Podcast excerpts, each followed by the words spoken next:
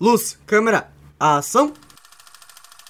Difícil pensar a nossa vida hoje em dia sem os filmes do cinema, não é? Em 1895, os irmãos Lumière fizeram a primeira sessão de cinema e exibiram 10 filmes, com 40 a 50 segundos cada um. Em pouco tempo, o cinema e a produção de filmes ganharam o mundo. No começo do século XX, Hollywood virou uma região super importante para o universo cinematográfico. Seja bem-vindo à terceira temporada do Faz Bem! De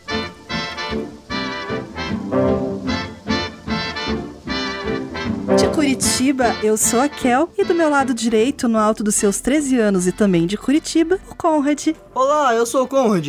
Eu não vou falar saudações humanos, mas eu vim em paz. O tema do podcast de hoje é vida de cinema. Olha só, a gente assistiu alguns dos filmes do Oscar, mas vocês sabem da onde que surgiu essa ideia do Oscar? Não. A estatueta mede 33 centímetros e pesa quase 4 quilos. Ele é um careca musculoso, banhado a ouro. e ele se ergue sobre um rolo de filme. Eu juro que isso me lembrou é, de Bob Esponja. É uma cena onde aparece o Lula Molusco musculosão. Ah, ok. Corta. Esse tá uma grande obra. Uma grande obra, É. Bob Esponja. Nada supera Bob Esponja. Melhor comédia. Não esteve no Oscar, injusto. A Academia de Artes e Ciências Cinematográficas criou o Oscar em 1927 e diz uma lenda que a responsável pela biblioteca da academia que acabou sendo diretora executiva, Margaret Herrick, achava a estátua muito parecida com o tio dela, que se chamava Oscar. E por causa disso aí começaram a chamar de Oscar, que não era o nome original da estatueta. Eu jurava que isso era uma piada. Bom, eu confesso que a gente, a gente não assistiu todos os indicados do Oscar, mas a gente assistiu alguns que merecem muito serem comentados, né, Conrad? Quais os que a gente assistiu? Homem-Aranha no Aranha Verso, que acabou indo com melhor animação, Wi-Fi Ralph e Pantera Negra. Por sinal, eu amei Pantera Negra, tá? Wakanda Forever. Ah, o Oscar rolou no dia 24 de fevereiro, em Los Angeles, e teve vários prêmios que foram muito bem divididos. O mais premiado foi o filme Bohemian Rhapsody, com quatro categorias: melhor montagem, melhor edição de som, melhor mixagem de som e melhor ator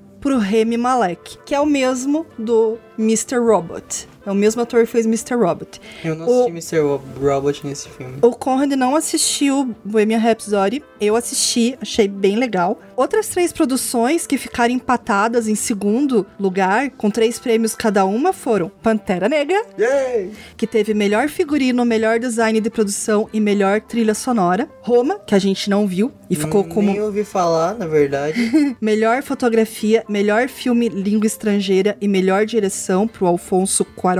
E Green Book, o guia, que ficou como melhor ator coadjuvante pro Mahershala Ali. E melhor roteiro origi- original e melhor filme. Foi o maior prêmio da noite. Eu nem conhecia, eu não vi nem um trailer disso passando. O Green Book era, era um, li- um, um livro, né, uma lista de lugares aonde os negros podiam ir. Esse filme ele teve várias críticas, porque apesar de, de ser um- uma história muito boa, um roteiro muito bacana, a forma como foi dado o protagonismo por um branco, como se fosse um salvador do, do negro, a galera achou que não foi legal. Meio deram uma, uma deturpada, assim. Se você concorda ou discorda, deixa nos comentários. A gente não assistiu ainda, vamos assistir. E daí a gente conversa mais sobre o Green Book. E agora indo para as maravilhas que o Japão faz, não? Anime! Aí! Vamos, falaremos aqui sobre uma obra que está sendo lançada nessa temporada de verão, que é Promised Neverland, ou se você for chato que nem eu quiser em japonês, Yakusoku Neverland. É aquela coisa que a gente falou em Gakugurashi no, na minha primeira aparição, vamos dizer. Assista o primeiro episódio que você simplesmente se impressionar o que acontece. É isso. Bom, a história consiste num lugar que é uma fazenda de carne humana controlada por humanos. E os produtos lá não têm a mínima ideia do que, que tá acontecendo lá fora. Então é um anime super bem feito. As emoções, elas são assim, palpáveis. Então você tem tensão. Porque é criancinha interpretando. Eles têm, têm 11 criancinha. anos! Sim, são muito novinhos. Mas assim, os nossos protagonistas, que são as criancinhas, eles são, tipo, colocados como super inteligentes. Na, lá, É, porque é uma fazenda super especial. Então tipo, eles é têm. o- a maior dos maiores, sabe? É, tem o, o, o Kiwi elevado. É, o, o Kiwi elevado. Tem- Não tem só o anime, tem o mangá também. O anime tá sendo lançado nessa temporada de verão.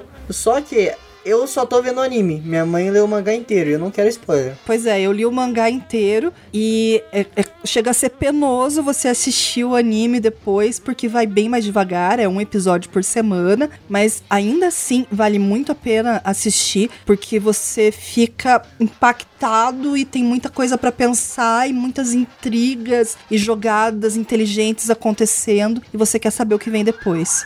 Hum. É sempre assim Pera. com o anime bom da temporada, né? E falando em coisa boa, eu fiquei assim, eu, eu saí flutuando do cinema depois que a gente viu Aranha Verso, né? Não fiquei tanto assim quanto minha mãe, mas eu gostei bastante do filme também. Gostei mais pelo desenho, né? Não é feita. Eu tenho meus os personagens, o porquinho melhor de todos. Começando por aí, né? Então, no filme do Aranha Verso é legal que eles trazem várias versões do Homem-Aranha. Então, o protagonista é o Miles Morales, que é um Homem-Aranha negro e criança, né? Adolescente. Adolescente, adolescente. É, adolescente. Não é criança e já tá lá. E uma das coisas que eu acho muito engraçada é que sempre que aparece um outro Homem-Aranha de outra realidade paralela, né? Eles das outras terras, todas uma introdução. É, eles repetem, eu sou Peter Parker, e daí aconteceu assim, meu tio morreu, aquela Não história. sei o que, não sei o que. E são pequenas variações que tem eh, nas histórias que aconteceram pra surgir esses outros personagens. Então, esse que o Conrad falou que é um porquinho é o Spider Ham, né? Ham de presunto, né? Então é muito Ou em engraçado. português, Peter Porker. Peter Parker, eu achei ótimo, Peter Achei. Parker. Eu acho que foi pelo filme dos Simpsons. Não, mas era Spider Pig. Spider Pig. Não, Does whatever essa. Spider Pig does.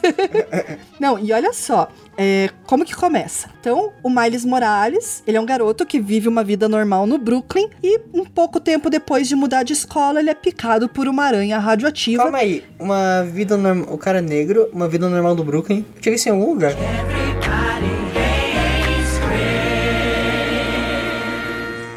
E como se isso não fosse o bastante, né, de ganhar os poderes, ele vê o Peter Parker da, da Terra 616, que seria a Terra principal, morrer. E ele dá pra ele o posto de novo Homem-Aranha principal. Tipo, se vira aí, cara. Além disso, tem muita referência. Quem lê Marvel, principalmente as pessoas mais das antigas, assim, tipo eu pra baixo, entendeu?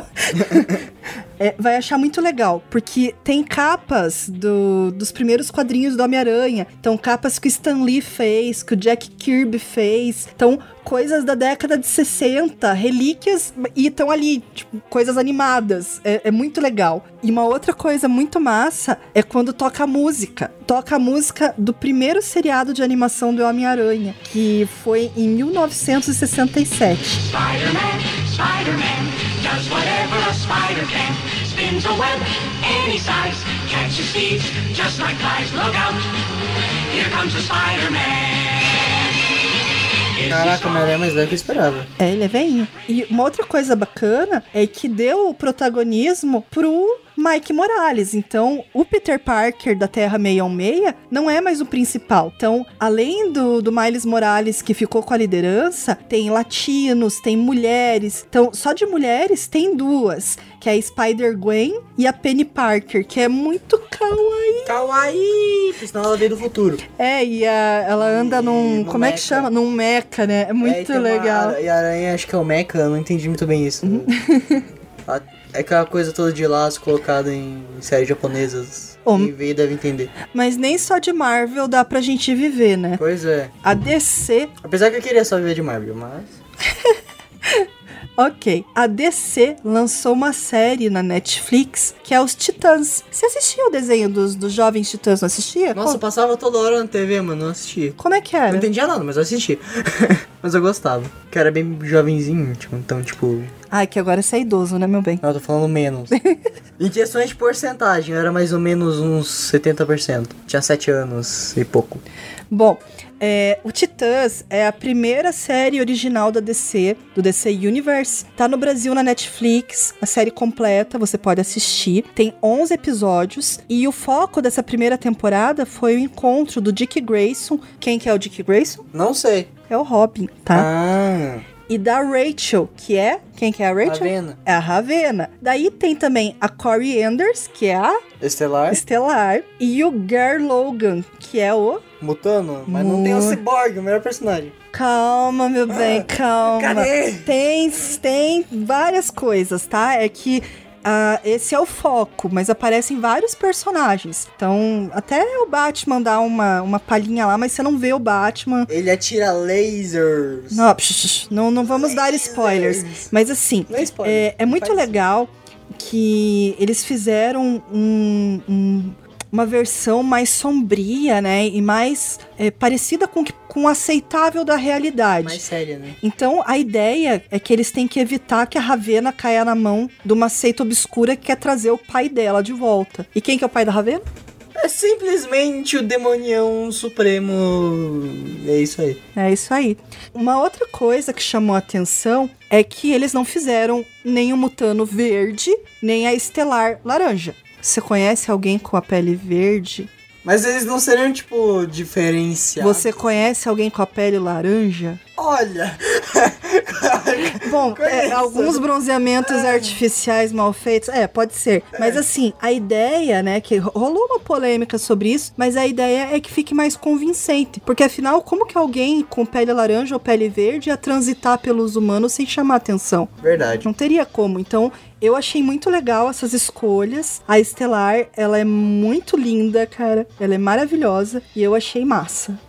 Uma outra série que eu assisti, e assim, o Conrad esse ano ele tá focado em jogar, né? É, basicamente, né? Jogar, o que mais você tem feito? Animes. Escrito também, É né? escrito. Você não tá assistindo série comigo muito, né? É, só vi um episódio de American Gods, é isso aí. É, American Gods eu não vou falar nesse episódio, eu vou falar no próximo episódio. É que eu não sou muito focado em séries. Porque, tipo, é basicamente um filme por episódio. É meio maçante, sabe? Na minha visão. Eu gosto justamente por isso. E assim, pra vocês verem como tem diferença, né, de personalidade. É, Umbrella Academy também veio dos quadrinhos e virou série na Netflix. Eu maratonei a série, já tô com vontade de ver de novo. E ela é muito bacana porque quem fez a adaptação foi o Steve Blackman, que é roteirista de séries como Fargo. O quadrinho, ele é do Gerard Way, que é norte-americano, e do Gabriel Bá, que é um brasileiro. Então é sobre uma família de super-heróis que eles estão mega traumatizados. Então eles, apesar de ser um, um gênero batido, né, heróis, É. o Steve Blackman leu o material original e falou: Meu, isso aí é uma história de uma família disfuncional. As habilidades dos heróis são importantes. Mas, é. Mostra qual trauma que rolou? Mostra, mostra tudo. Mostra tipo, tudo. mas dá pra falar sem spoiler? Não, não dá pra falar Não sem dá? spoilers. Não dá pra falar porque eu já vou dar a sinopse, já estragou a- a- o primeiro episódio, tá? Entendi. Mas assim, a história da Vânia, por mais que ela seja um clichê, mostra uma metamorfose, como que ela vai enfrentando aquilo. Tem um grande desenvolvimento de personagem? Isso, tem um grande desenvolvimento de É personagem. isso que eu tava perguntando e eu E a, a escolha dos, dos atores, ela foi bem variada. Tem muita variedade nesses, nesses atores, né? Uma personagem que não é. Não faz parte do núcleo dos irmãos é a Cha-Cha, que é uma assassina de aluguel. Ela é feita pela Mary J. Blige, que canta também. Tchá-tchá, isso daí não seria uma mexicana? Não, não, não, não, não.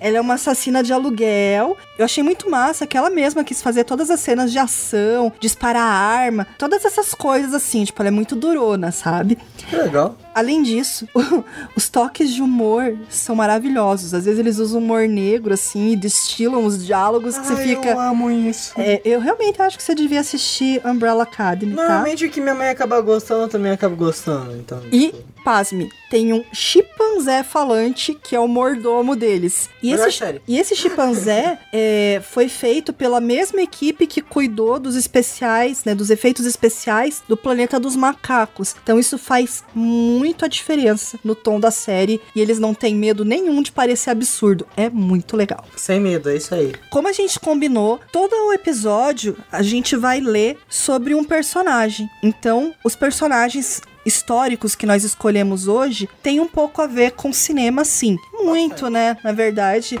o, o do Conrad, vocês vão saber qual é. Vocês vão saber, vocês vão saber. O cara é um mito. Júlio Verne foi uma dessas crianças tranquilas e obedientes que, quando aprontam, capricham. Aos 11 anos, ofereceu-se como aprendiz em um navio para viajar às Índias. Seu pai teve que correr para o ponto segui porto seguinte para tirá-lo dali. Ele o fez jurar que só vi viajaria na imaginação. Isso ele tinha de sobra. Ficou impressionado com a história de uma professora que perdera o marido num naufrágio e acreditava que ele vivia sozinho em uma pequena ilha e que um dia voltaria para casa. Júlio estudou direito em Paris, como seu pai queria. Publicou contos e ficou amigo de outro grande personagem, um explorador que, mesmo depois de ficar cego, não parou de viajar. Juntos inventaram o romance de viagens. O mais importante ainda é que Júlio começou a pensar na ideia de um novo gênero, o romance científico, que hoje conhecemos como ficção científica. Seu primeiro livro foi Cinco Semanas de um Balão. Um editor lhe ofereceu um salário em troca da permissão para publicar seus livros em fascículos em uma nova revista. Júlio aceitou e nunca mais teve que se preocupar com dinheiro.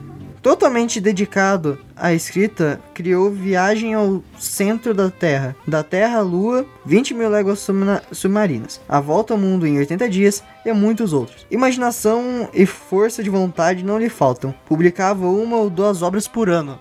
Hoje, Verne é o segundo autor mais traduzido no mundo inteiro. Ah, e já rico e bem sucedido, Júlio pode se permitir desobedecer a seu pai, comprar um barco e, por fim, viajar de verdade. Júlio Verne, o menino que teve que prometer ao pai que nunca viajaria e levou de leitores ao centro da Terra e à Lua. Emocionante. É, esse foi o Júlio Verne e muitos dos livros dele viraram filmes. Então, 20 mil léguas submarinas tem alguns filmes, se não me engano, sobre. É bem bacana. Eu acho bem interessante também como naquele tempo não existia submarino. Era meio que. É, ele meio que escreveu um submarino e não existia naquele tempo. E hoje em dia tem um submarino. Tipo, não sei se é coincidência ou se uma pessoa viu isso e caramba, eu acho que funciona. É o poder da imaginação, né? Porque a imaginação não tem amarras, não precisa respeitar as leis da física. Então, a, o, o homem já voava e já tinha ido da Terra à Lua muito antes. O humano é que nem a zoeira, não tem limite. Bom, a personagem histórica que eu escolhi é uma diretora. O nome dela é Brenda Chapman. Era uma vez uma garota que tinha cabelos ruivos e cacheados e amava desenhar. O nome dela era Brenda. Quando tinha 15 anos, Brenda ligou para os estúdios Walt Disney. Oi, sou uma desenhista muito boa, ela falou. Vocês podem me dar um emprego? Eles responderam que ela deveria entrar em contato novamente quando fosse mais velha e tivesse mais prática. E não é que foi isso mesmo que ela fez? Ela estudou animação na Cal Arts e em alguns anos depois estava fazendo exatamente o que sempre sonhou. Estava trabalhando com desenhos animados para Disney em Los Angeles. Em pouco tempo, ela descobriu que era uma das pouquíssimas mulheres por lá. Foi então que eu percebi por que as princesas dos filmes deles eram tão indefesas. Todas foram criadas por homens, relembra. Ela prometeu que criaria um novo tipo de princesa, forte, independente e Valente. Que ótimo nome para um filme. Valente. Princesa Merida de Valente é tudo menos indefesa. Ela é uma arqueira fantástica, galopa em seu cavalo enfrentando ursos e vivendo aventuras espetaculares. Para criar a personagem, Brenda se inspirou na sua própria filhinha Emma, uma menina forte e de espírito livre, igual a mãe. Ela é a minha Merida e eu a amo. Brenda ganhou um Oscar e um Globo de Ouro pelo filme. Ela também trabalhou em outros filmes premiados, como A Bela e a Fera, A Pequena Sereia e O Rei Leão. Tornou-se a primeira mulher a dirigir uma animação produzida por um grande estúdio de Hollywood, com o Príncipe do Egito. Ela nasceu em 1 de novembro de 1962 nos Estados Unidos. Chegamos ao final de mais um Faz Bem. Sobe os créditos e até a próxima. É.